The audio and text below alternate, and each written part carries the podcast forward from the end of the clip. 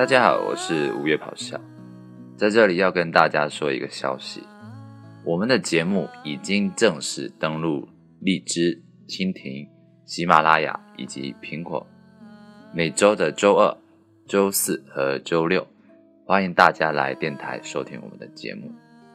同时，我们也希望大家多多留言。我们做这个电台呢，其实最开始的初衷就是。希望各位听众听到我们的节目能开心一点，所以很期待你们把你们的感受和建议分享给我们，也谢谢大家一直以来对五月的咆哮的支持。今天我们可能要说一个比较尴尬的话题，我知道养过狗的人应该都清楚，汪星人一旦到了发情期，简直就是魔鬼。平时再怎么憨厚可爱的狗，都会随时变成一个色情的禽兽，分分钟就会扑向主人的身上。所以，越来越多的人选择把自己家的狗给阉了，其实就是图一清净。大部分的鸟类和哺乳类生物都有固定的发情期，而且有些生物的发情期极其短暂，唯独人类没有。因为人类全年三百六十五天都在发情，他们可以随时随地的交配，只要他们有这个心思，就没有谁可以阻挡他们。即使是性交的另一方，有时候也不行。啊，对了，螳螂的故事大家都应该知道吧？其实那不是什么未解之谜，只是因为交配的时候，如果雌性螳螂没有发情。呃，因因为一般来说是雌性螳螂会比较晚，而雄性螳螂发情比较早。如果它没有发情，你又要跟它性交的话，它就会出离的愤怒，愤怒的后果就是它会把自己的老公吃掉。从进化学的角度解释的话，人类之所以没有固定的发情期，是因为人类的生活条件在整个生物圈都较为优越，所以他们没有必要去限制和控制自己的发情。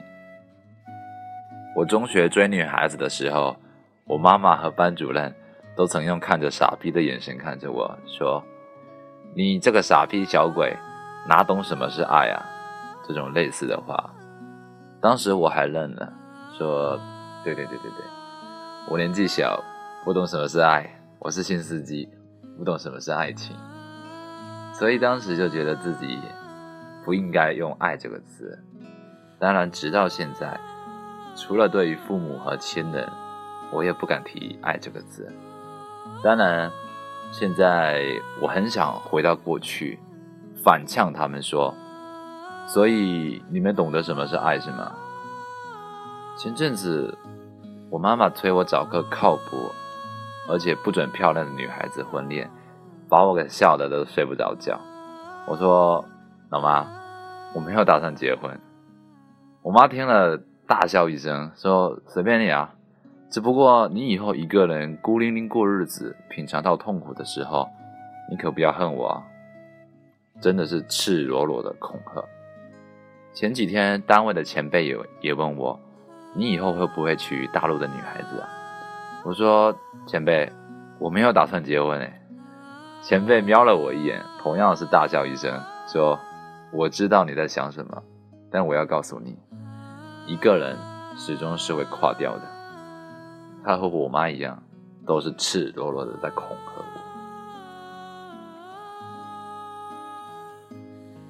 我已经忘了在哪本书里曾经读到过这么一句话：到了四五十岁还没有家庭的男人，是这个世界上最恐怖的生物。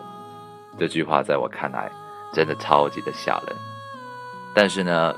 这个时代有很多的文艺青年，无论男女，都喜欢宣传一种调调，那就是为什么老子必须要结婚呢？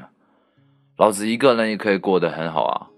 老子一个人吃饭、旅行，到处走走停停，也一个人看书、写信，自己对话谈心，对吧？这种调调甚至已经快成为了主流。但是，我想说的是。没有人会喜欢自己一个人孤零零的在这个世界上行走的，那么多苦难，那么多尴尬无奈，那么多离别远去，自己一个人再强大，也是绝对撑不过来的。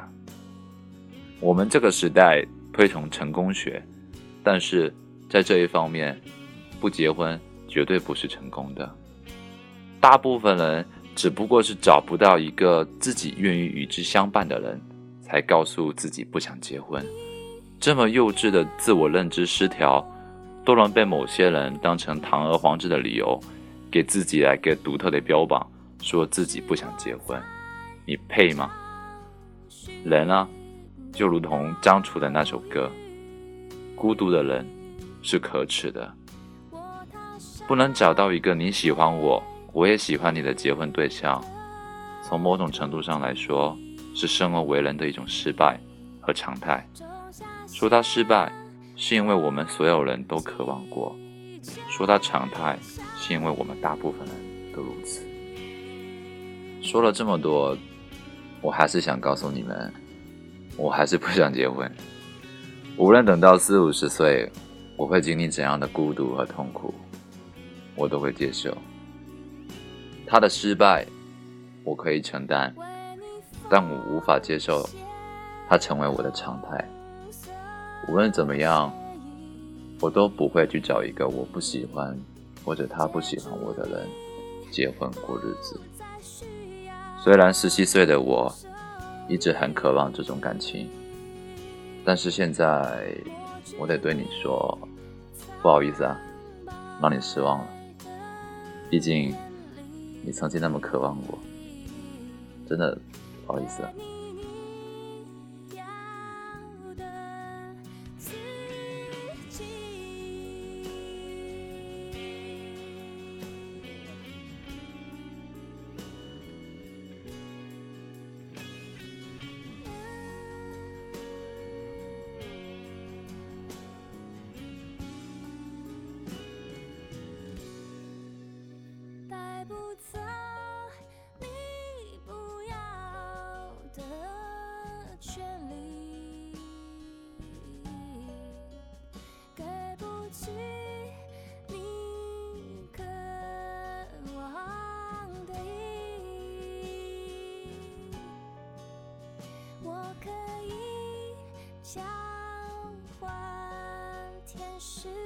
的消息，